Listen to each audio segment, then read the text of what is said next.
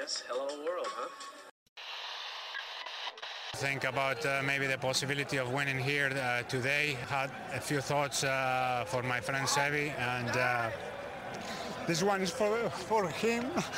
You've won Masters Championships. Where does this rank in your list of achievements? Number one.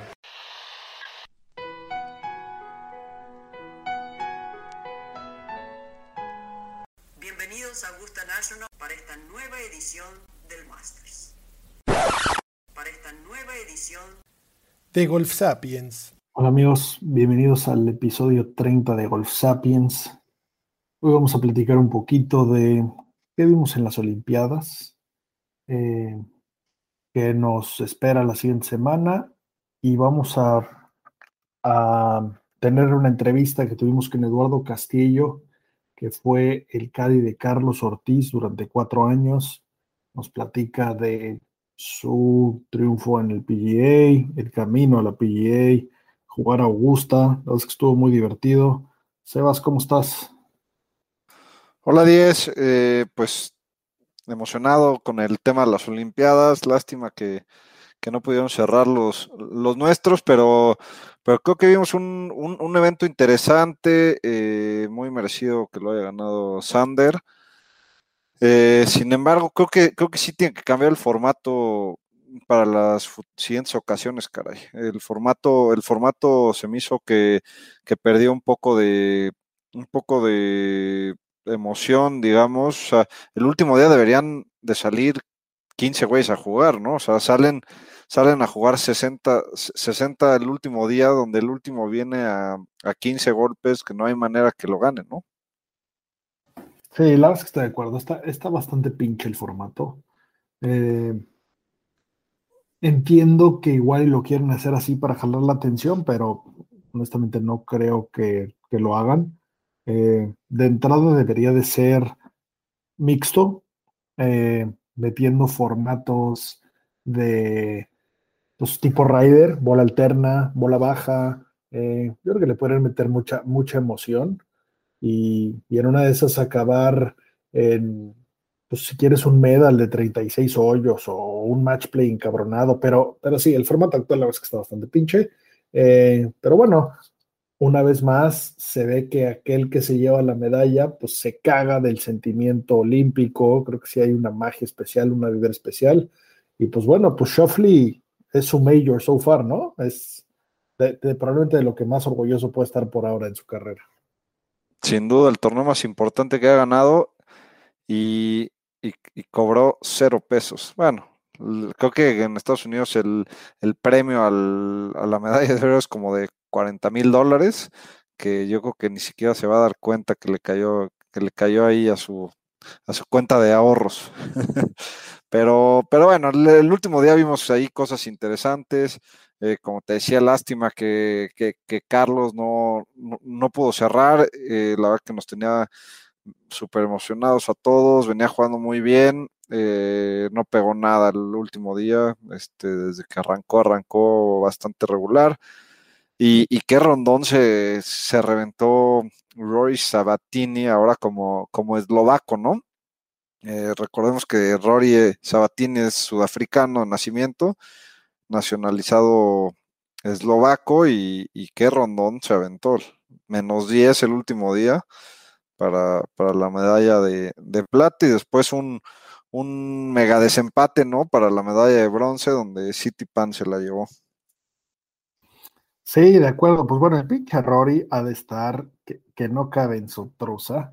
Eh, y, y, su cuñado igual, ¿eh? porque ahora me late que va a ser presidente de Eslovaquia después de este movimiento tan espectacular que hizo. Eh, la verdad es que bien, le salió muy bien la jugada. Eh, estoy seguro que en Eslovaquia se está hablando mucho del golf, cosa que seguramente no pasaba tanto, o por lo menos esa medalla sin duda debe traer mucho ruido, al igual que en China Taipei.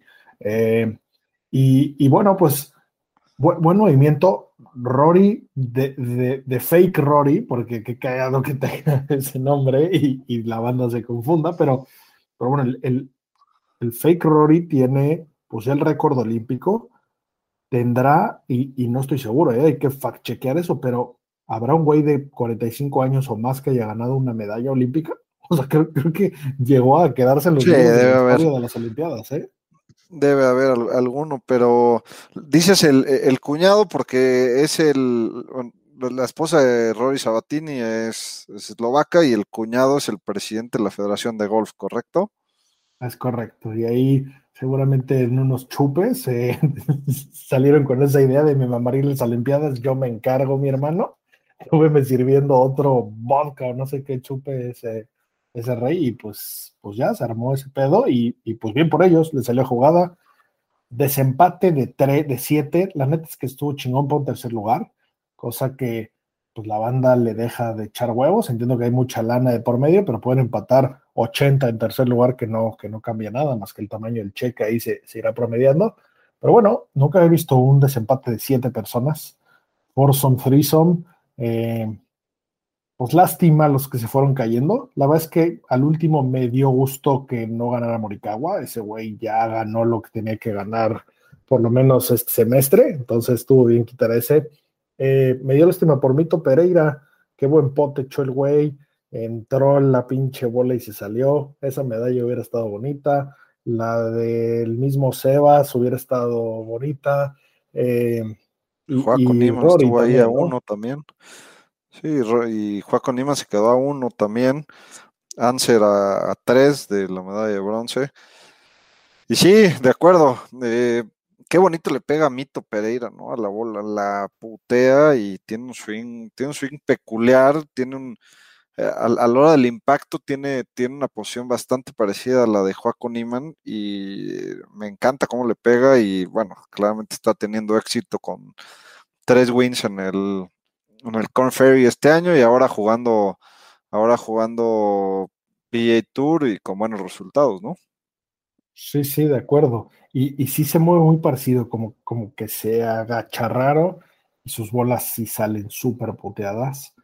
Eh, y, y nada, pues, pues bueno, bi- bi- bien, por Rory, eh, pues bien por City Pan. Lástima por los, los, los de Corea. La verdad es que como que el mundo los apoyó en un segundo, no, no metieron ni las manos.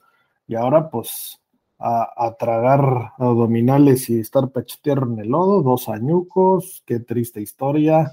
Eh, Sí, Kim creo que ya no da y, y Sun Jae yo creo que sí le queda otro, otros Juegos Olímpicos. Tienen desde los 20 hasta los 24 años, me parece, ¿no? Pasé esa chamba o hasta los 28. No, creo. más porque creo que Sigu Kim tiene 26, yo creo que hasta los 28 tienen. ¡For! Hola amigos, bienvenidos a esta edición de Golf Sapiens. Hoy Sebas y yo tenemos el honor de estar en compañía de la buena. Eduardo Castillo, ex Caddy de Carlos Ortiz, estuvo cuatro años con él, Caddy campeón del PGA Tour. Eduardo, mil gracias por tu tiempo, estamos muy emocionados de, de platicar contigo. Gracias a ustedes por la invitación. Eh, muy contento de estar con ustedes.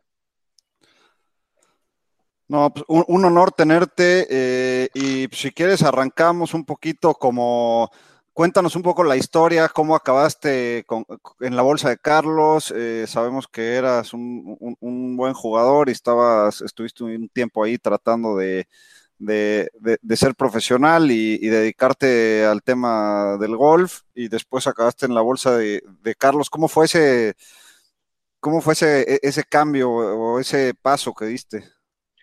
Pues fíjate que estuvo medio curioso porque yo me, me rompí el, el pie jugando fútbol y estuve ocho meses, pues entre el, el yeso y la rehabilitación y todo, me eché ocho meses. Y justo, pues me metí a trabajar. Y justo en, creo que eran vacaciones de Navidad, Carlos había terminado ya la temporada del, del Corn Ferry Tour. Y este, me lo encontré ahí en el country club, estábamos desayunando, de hecho íbamos a jugar y le platiqué que a lo mejor como, como que me dan ganas de volver a jugar y ahí fue cuando me invitó y me dijo, oye, pues ¿por qué no me cadeas? ¿Ves cómo está la cosa? Si, si no te gusta viajar como Caddy, no te va a gustar como jugador. Entonces, así fue como empezó. Eh, él se fue a jugar los torneos de, de, eh, de Latinoamérica, sí, creo que los de Bahamas y Puerto Rico y esos. Y regresando de esos, fue cuando empecé a callarle a él en, en Estados Unidos y pues la verdad es que nos sentimos muy bien juntos, eh, tuvimos buenos resultados y pues me eché cuatro años ahí con él. Oye, Eduardo, ¿y cómo, cómo se pasa de, de ser un buen jugador? Todos los que jugamos pensamos que podríamos ser Cádiz, pero claramente no. ¿Qué, ¿Hubo alguna sorpresa? ¿Fue más complicado o más fácil de lo que te imaginabas? ¿Cómo, cómo fue esa transición? Eh, pues sí fue un poco complicado. Carlos tuvo al principio eh, bastante paciencia conmigo, pero al mismo tiempo él tuvo la oportunidad de, como quien dice, moldearme a su modo. Hay muchos Cádiz ya que pues tienen sus mañas y te enseñan como él creen que debe ser la cadeada y en cambio yo venía sin, sin cero conocimientos de, de, lo que es ser un Cadi o un, o un buen Cadi, entonces él me, pues me moldeó a lo que a lo que él le gustaba. Si a él le gustaba eh, que le dijera yardas al rough en vez de al fairway, pues así era como yo hacía mi trabajo y así era como yo le, le, decía las cosas a él. Entonces, al principio fue un poquito como de enseñanza y yo empecé a tratar de caminar junto con otros Cádiz, aprender cosas de ellos, pero más que nada eh, aprendí mucho de, Carlos, de, su juego, de cómo piensa él, de cómo ve las cosas él, y, pues eso fue lo, que nos, nos, ayudó mucho después del, primer año, porque pues como te digo, prácticamente era un, un, eh, un Caddy hecho a la medida para Carlos. Oye, ¿qué era, ¿qué era lo que te pedía Carlos? ¿Cómo le gusta? Eh, o sea, ¿en, en, qué era en lo que más se enfocaban en, en el campo? ¿O qué era lo que más te pedía? Eh, a Carlos le gusta mucho en los tiros de salida. Él, hay muchos jugadores que le dicen, ves, no sé, ves eh, la torre ahí al, fondo del fairway. Sí, ah, bueno, ahí es la mitad del fairway, ahí tírale. O sea, hay muchos jugadores que les gustan un, un objetivo, un target y ahí le tiran. Y Carlos no, Carlos le gusta meter como goles de campo, por así decirle. Le gusta ver, saber cuál es su lado izquierdo y cuál es su lado derecho. Entonces él ya sabe si la mete ahí con draw, con fade, si le pega derecho, si le pega, pero le gusta saber cuáles son sus límites de los dos lados. Entonces, eh, pues para mí era importante desde el principio saber pues, cuánto, cuánto espacio tenemos de la izquierda y cuánto espacio tenemos de la derecha para, para así poder tomar la mejor decisión. ¿Y eso era tarea previa tuya, que caminabas el campo y medio le medías y marcabas y, y así lo hacías? ¿O cómo, cómo esa tarea previa antes del torneo? Sí, la digo, la verdad es que muchos los, los libros de yardas que nos dan en el P son espectaculares, tienen prácticamente todo, pero, pero sí había que rechecar un poquito, un poquito las, las, las yardas, sobre todo en ese aspecto, para saber exactamente si sí eran 300 a llegar al bunker o, no, o si muchas veces los libritos no te ponían las bajadas del, de tía fairway, entonces a lo mejor eh, bajaba un poco y se hace un poquito más corto, pero normalmente los libritos están perfectos y, y más que nada era caminar como para ver si hay, hay, trampas de fairway que es mucho mejor que estar en rough, entonces hay veces que es, que es mucho mejor tratar de, de volar un bunker que tratar de tirarla por el lado, por el lado derecho y tratar de quedar en fairway cuando es un tiro más difícil, entonces e, ese era más el trabajo, como saber si de verdad estás muy mal en el rough izquierdo o, si no está tan mal o si el bunker ese no está tan profundo, entonces está bien y no pasa nada. Entonces, nomás como para conocer un poquito más el campo y, saber dónde pueden ser nuestras mejores fallas.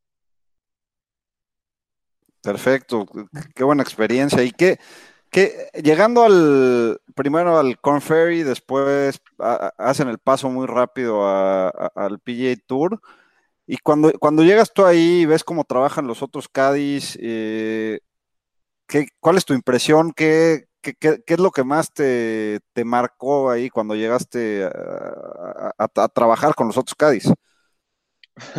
Pues una de las cosas que me marcó es que pues muchos Cádiz no hacen mucho trabajo, eh, confían mucho en el librito y digo, muchos de los Cádiz que están ya en, en el PJ Tour, pues han estado ahí años y años y años, entonces conocen los campos perfecto, pero la verdad es que sí, muchos de ellos ya no, o sea, el campo se van cuando juega el jugador y pocas veces van a, caminar solos, a tomar notas, pues porque ya tienen todo, eso me, sorprendió mucho. Oye, y, dentro, de, dentro del ambiente de los Cádiz, ¿cómo, ¿cómo es la relación? ¿Se echan la mano, se pasan tips, se echan chelas? Hay jerarquías ahí muy marcadas, o sea, ahí viene Joe Lacaba, déjenle la silla, o Paul Tesori es el gallo, o es súper buen pedo igual que todos, ¿cómo, cómo funciona eso? Pues la verdad es que la mayoría sí son muy buena gente, ¿eh? tienen ahí una relación ya de, pues es como una hermandad, este, han estado muchos años juntos y pues obviamente no es como que haya mucha jerarquía, pero cuando, cuando sí viene, no sé, Fluff o alguien así, pues sí, todo el mundo lo ve como diciendo, ahí está, es como ver a Tiger pasar, pasas y dices, ahí, ahí está Tiger. Pero, pero no, se llevan muy bien todos, todos se, se, ayudan, este, si les pides algo, alguna nota o algo, te la comparten, si les preguntas un consejo, te lo comparten. Este, la verdad es que todos son muy buena gente y, y pues saben que, que, en cualquier momento cualquiera va a necesitar ayuda y, y, pues todo el mundo se apoya. Al final de cuentas, pues el jugador luego no sabes lo que hace, pero los Cádiz sí se apoyan mucho como para ayudarse y, y, tener... Eh, las notas completas o saber, saber qué está pasando. Oye, Eduardo, y, hemos visto pues, eh, a lo largo de los años la rotación de, de Cádiz con diferentes jugadores. Eh, ¿Te tocó ver al, algo ahí de, tensión cuando hubo algún cambio? Digo, a ti obviamente no te tocó, solo estuviste con Carlos, pero pero algún Cádiz que se haya cambiado con otro jugador que después haya habido tensión ahí adentro de, digamos, del grupo?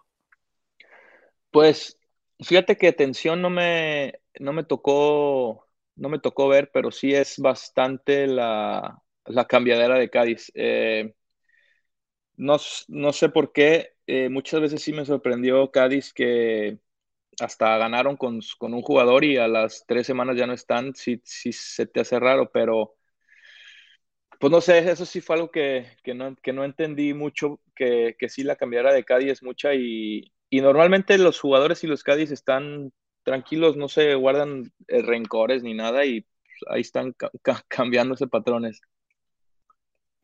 Ya, qué interesante. Oye, cuéntanos un poquito, eh, pues suben eh, al PGA Tour, tienen pues, un año bastante bueno, su primer año, y después, pues digo, eh, to, todo el camino en el PGA Tour creo que sí ha sido bastante bueno de Carlos contigo, y, y de repente les llega el, el primer win en el, el primer win en, en, Houston, ¿no? Eh, sí. Cuéntanos un poco del torneo, cómo, cómo lo vivieron. Eh, eh, ahorita te hacemos un poquito más preguntas de, la última ronda que fue espectacular, pero ¿cómo vivieron esa semana? La verdad es que fue una semana eh, pues espectacular, pero un poquito rara porque eh, pas pasaron muchas cosas que pues uno pensaría que, que no pudiera ser una semana para nosotros para ganar. Carlos el martes se lastimó un hombro, el, tuvimos que dejar de, de, jugar ronda de práctica. El miércoles teníamos Pro-Am y lo jugó muy apenas. Yo, de, hecho, lo tuve que convencer para que lo jugara, que nomás pegara los tiros de salida y conociera un poquito el campo nada más. Este, el jueves eh, se sintió un poquito mejor, el viernes tenía dolor de espalda. Entonces, tuvimos ahí como muchas cosas que pues, al final de cuentas ya no sabes si te ayudan o no, o no te ayudan y a lo mejor te quitan este, presión pensando en que como no te sientes bien, a lo mejor no vas a jugar tan bien, pero sí juegas bien. Entonces, no sé, fue, fue una semana muy rara, pero eh, esa última ronda de, de, Houston sí fue espectacular. ¿Qué, qué, qué se siente tener a, a, Dustin Johnson y a Hideki Matsuyama pegando, pegando tiros ahí, eh, estar peleando el torneo con, contra ustedes, o sea, ¿qué, ¿qué, presión hay ahí, no? O sea, tener al número uno del mundo eh, jugando por el torneo contra ti, ¿no?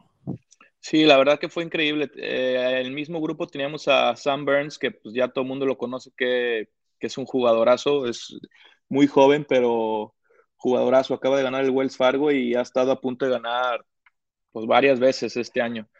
Eh, también estábamos jugando con Jason Day ese día que pues, es jugar con Jason Day, pues ahí, lo tienes de lado y va pegando buenos tiros también.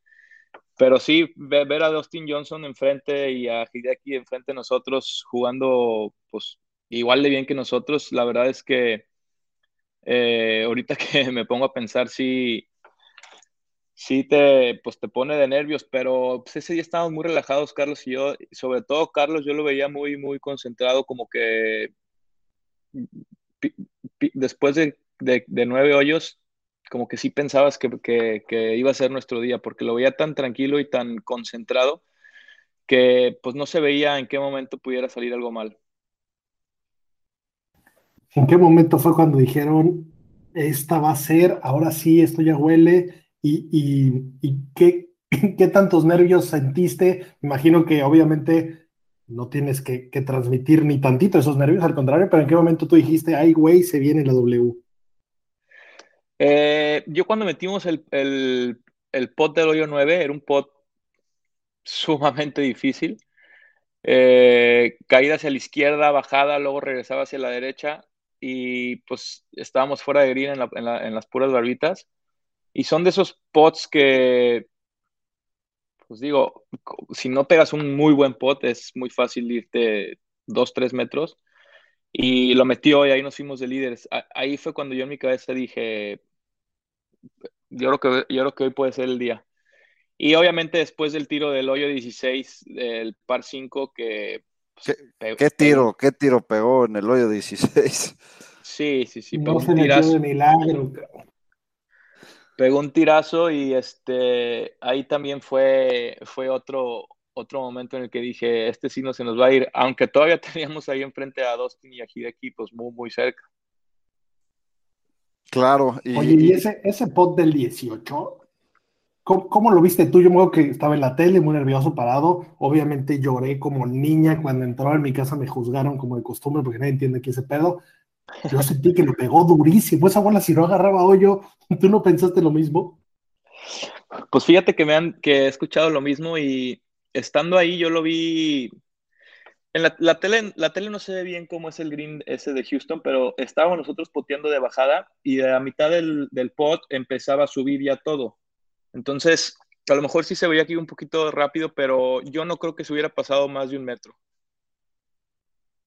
Bueno, pero tener ahí. Esa subida no se, veía. Yo, yo, sí pensé que era pura bajada y digo, la metió al pinche centro como debe ser, pero dije, eso se pasaba y el tripod complicaba esta, esta emoción que ya estábamos todos los que estábamos viendo la tele, ¿no? Sí, sí. Pero ah, eh, regresando a la pregunta de en qué momento sentí yo más nervios, el, el único momento fue el segundo tiro del 18 porque nos, fue el único tiro en, todo el, en todo el campo de golf que, nos quedó una yarda incómoda. Eh, teníamos como 170 y cacho a la bandera y para poder volar al green del lado derecho eran 165. Carlos le pega su, a su fierro 9 162 y tenemos un lie de bajada. Eh, pues que, no es muy fácil pegarle duro con un lie de bajada. Entonces, Sabíamos que, que el fierro 8 podía hacer mucho también, sobre todo con la, con la adrenalina, y yo me estaba inclinando un poquito más a pegar, a que le pegara el fierro 9 con todo, pues, sobre todo por la adrenalina. Y, y, Carlos ahí fue donde, donde me preguntó, este, ¿dónde es mejor quedar? ¿Corto o pasado? Entonces le dije, la verdad es que es, es mejor quedar pasado. Pasado te puedes pasar 15 yardas y te queda un, un approach de subida. Por... Entonces ahí fue donde me dijo, pues entonces vamos a pegar el 8. Y fue el único que tenía nervio porque dije, si la agarra un poquito con, con la con este con un poquito más de, energía y, sale volando la bola 20 yardas más, pues tampoco no está padre volarte de green por 30 yardas. Entonces, ese fue el único que sí dije, por favor, que salga como debe ser y la verdad es que pegó un tirazo. Ahí es donde te digo que estaba súper tranquilo y súper concentrado, que el tiro más difícil del día con la ida bajada y que tenía que ser un fierrito ocho suavecito, lo hizo perfecto. Sí, se vio. Eh, la verdad que yo estuve fijándome todo el día eh, y creo que tuvieron muy buenas conversaciones. Eh, no, no sé qué carajos le dijiste, pero como dices, Carlos venía muy tranquilo. Todos en la tele estábamos muy nerviosos ya cuando estaba cerca de terminar el torneo y, termina y se dan un abrazo tú y él, pues un abrazo de brothers. ¿Qué te dijo? Porque se ve que, fue con mucho cariño ese abrazo. Este... Se van a decir las groserías, ¿eh? No, no, no tienes que meter a huevo, cabrón, carajo, ¿cómo estuvo? La verdad es que no me acuerdo bien qué me dijo, creo que nomás me dijo así de que, de que por fin o lo logramos, algo así. Y, y yo volteé y le dije, le dije, por eso, por esto no ganamos en, en, eh, en Jacksonville ah, el año pasado, que nos quedamos muy cerca, que ganó Sebastián Muñoz el torneo. Le dije, por eso no ganamos eh, en Jacksonville, porque este sabe aún mejor. Y este, y la verdad es que estábamos los dos muy contentos y ya lo dejé ahí un ratito que estuviera solo porque luego íbamos a empezar a llorar los dos. en, en, prime time, en, en tele, no querían dar la nota.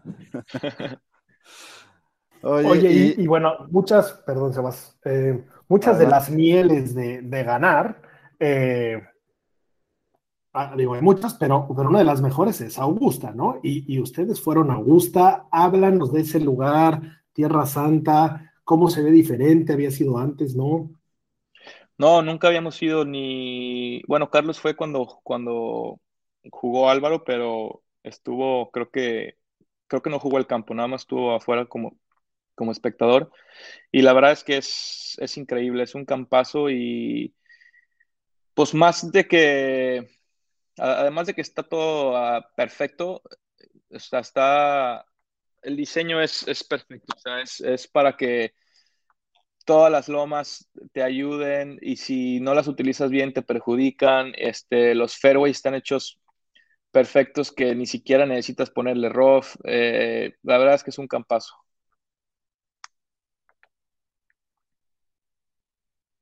Qué increíble jugar ahí y digo, lástima el, resultado. Creo que, creo que es un campo que que cuando debutas te, la cobra un poquito y creo que fue un poquito lo que pasó ahí a, Carlos y a, ti, pero qué increíble experiencia vivir eso, ¿no? Eh, cómo se vive ahí la cantidad de gente, Eduardo? hay una cantidad de, gente impresionante en el torneo y ¿cómo lo, cómo lo controlas, los ruidos y demás? La verdad es que eh, este año que nos tocó ir, pues no, estaba el cupo completo de gente, pero la verdad es que es, muy padre la gente ahí en el Masters porque literal van a, ver el golf, o sea, no van ahí como en otros torneos que van a agarrar la fiesta y, las, y luego ahí al concierto que sigue y echar unas chelas y luego se van a otro lado.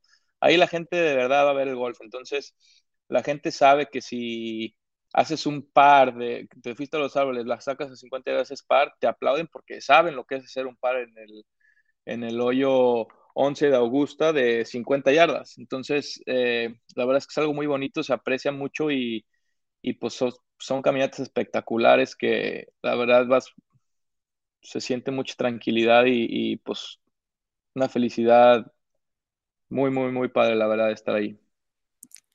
¿Qué hoyo es el que más te gustó? Fíjate que a mí me gustó, el hoyo 13 pues es el, clásico de ahí con las azalias y es, es un hoyazo el green. Eh, pero a mí me gustó mucho el hoyo, el hoyo 1, se me hace un hoyazo el hoyo 1. De acuerdo, totalmente. Pero fuera de los de Amen Corner, el hoyo 12 o el hoyo 13, a mí se me hace que el hoyo, el hoyo 1 es, es, un hoyazo. Totalmente. Oye, ¿y, qué sigue para ti? O sea, eh, después de Augusta, pues eh, decides no, seguir con Carlos. Eh, ¿Qué sigue para ti en tu vida? ¿Quieres seguir ligado al golf? ¿Te vas a, salir del golf por completo? ¿Qué, es lo que estás pensando?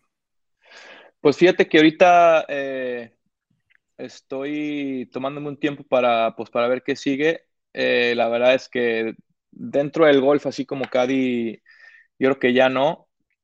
Pero claro que me encantaría estar eh, en el golf. Estoy viendo eh, mis, oportunidades y posibilidades de, trabajo que tengo ahorita y pues en un futuro nunca sabes. Entonces, ahorita estoy pues tomando un tiempo. Bueno, igual, igual nos platicamos, Eduardo, que, que decidiste eh, dejar esa carrera de Caddy por la super chinga que es viajar por todo el mundo y porque vas a ser papá ahora próximamente, ¿no? Y entonces eh, es, una decisión que tomaste y la verdad es que se entiende perfecto porque todos vemos la parte bonita del golf y no la ultra chinga que hay para estar yendo de torneo a torneo. Sí, voy a ser papá en, eh, pues se supone que a principios de noviembre o finales de octubre. Y este, la verdad que estoy muy contento. Es algo que, pues, que siempre he querido, querido ser, papá, tener mi familia. Y pues sí es una chinga. Entonces, eh, pues fue buen momento después de tener la oportunidad de, ir al Masters y estar ahí pues con, con mi mejor amigo Carlos. Y aunque no nos fue bien, lo disfrutamos muchísimo. Y pues fue buen tiempo para, para Carlos tener eh, bastante tiempo para conocer a, a, alguien más, tener un caddy con el que se sienta cómodo y, y pelear fuerte por la FedEx Copa, él que, que pues, la verdad tiene muchas oportunidades. Y yo, eh, pues disfrutando de mi familia, espero eh, en un futuro poder eh, pues seguir estar involucrado en el golf porque me encanta, pero pues por el pronto eh, me va a tocar irme por otro lado. Súper, y ahora... Y, y, estando por ahí, ¿cuál, ¿cuál fue tu mayor cagada? Si es que hubo alguna, ¿eh? tal vez, tal vez ninguna, pero alguna que dijeras, puta, esa no eran las yardas o no era por ahí el tiro.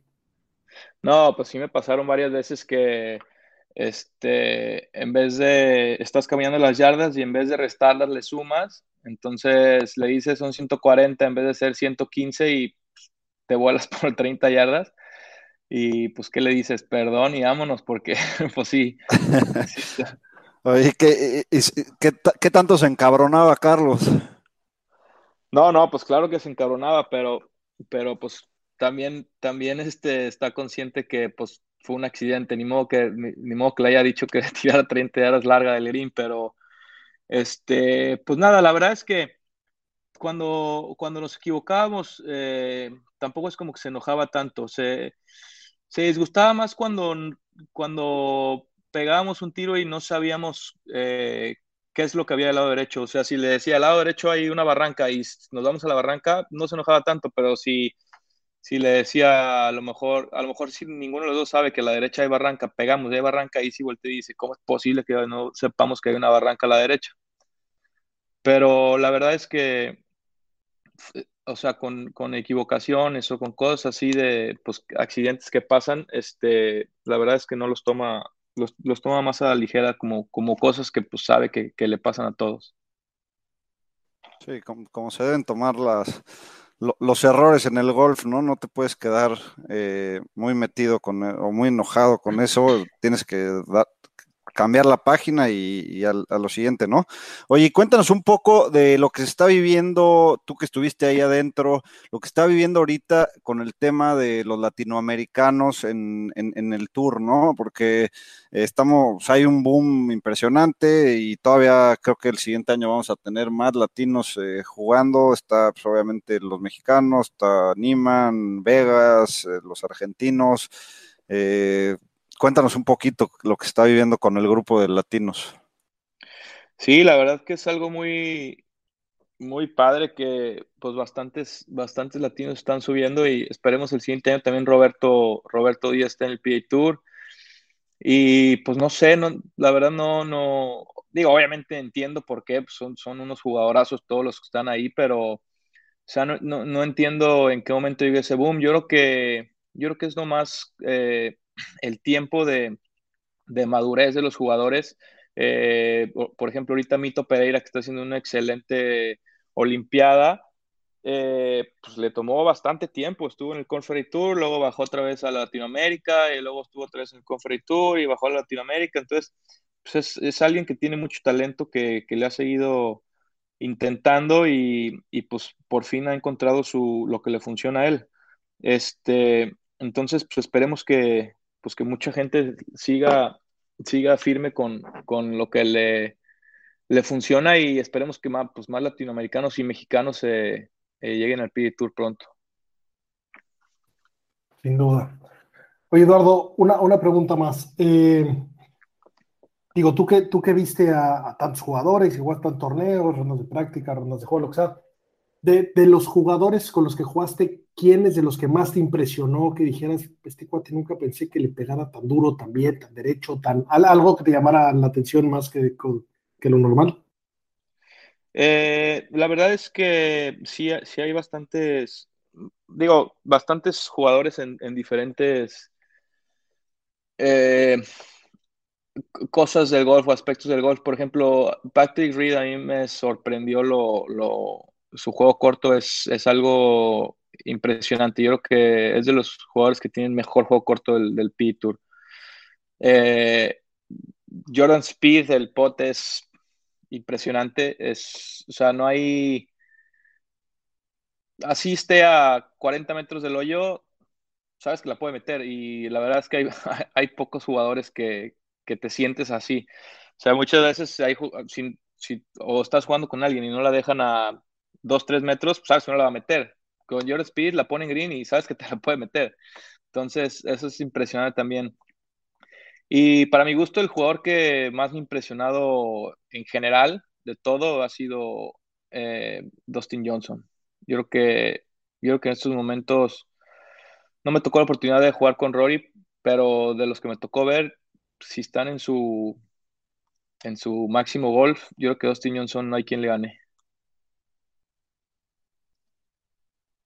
De acuerdo, qué, qué increíble verlos ahí, este, estar al lado y, y verlos. Y digo, pues, Carlos tampoco se queda muy atrás, ahí va poco a poco mejorando en el, en el, en el ranking mundial, ¿no? Y ya jugando torneos grandes.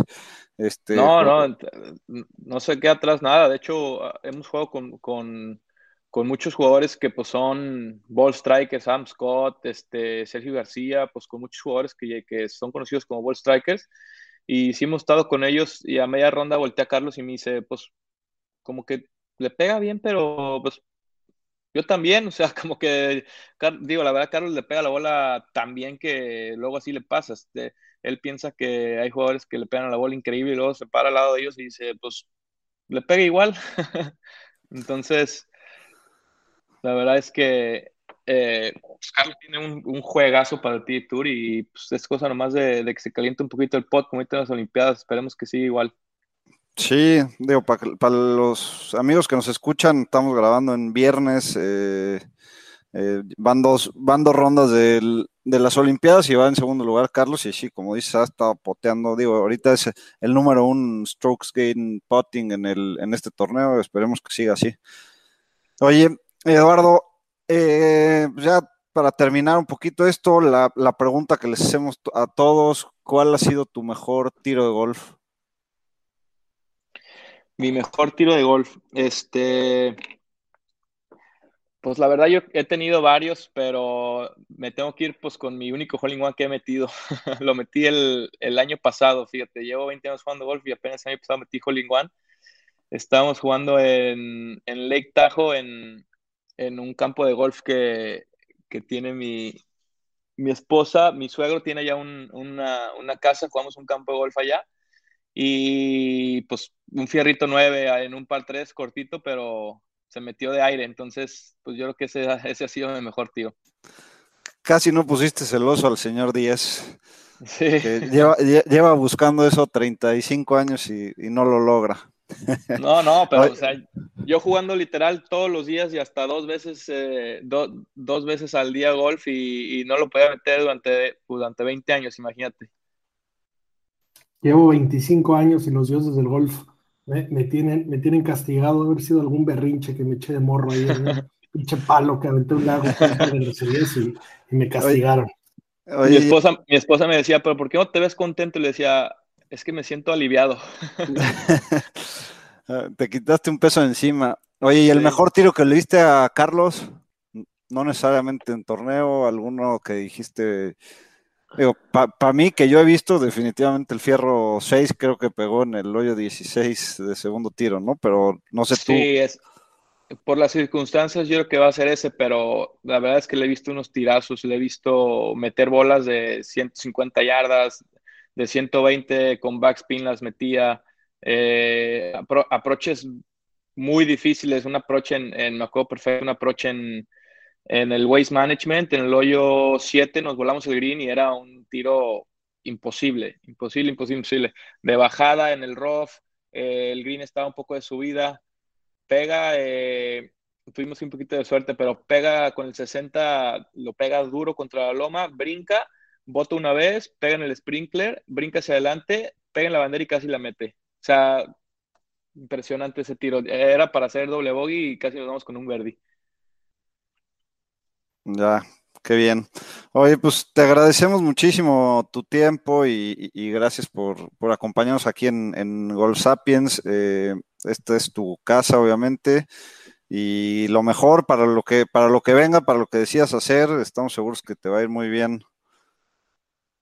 Muchas gracias, Sebastián, y eh, muchas gracias por la invitación. Y pues aquí estamos a la, a la, orden, a lo que se les ofrezca. Venga. Gracias, Eduardo. Estamos en contacto. Mucho éxito y, y suerte con el chavo, que, sal, que, salga golfista. Sí, eso va a ser un hecho. y que no haga Holly One antes que tú, eso sí sería una verdadera mamada. Venga. Muchas gracias, Pablo. Y, este, y pues ahí lo que se les ofrezca, como les dije, aquí estamos. Órale, hasta luego. Un abrazo. Bye bye. Bye.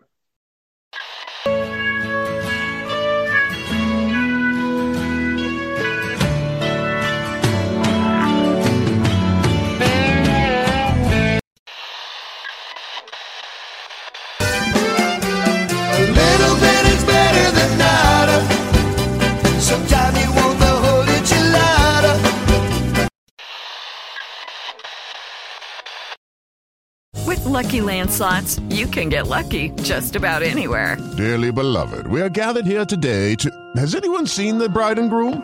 Sorry, sorry, we're here. We were getting lucky in the limo and we lost track of time.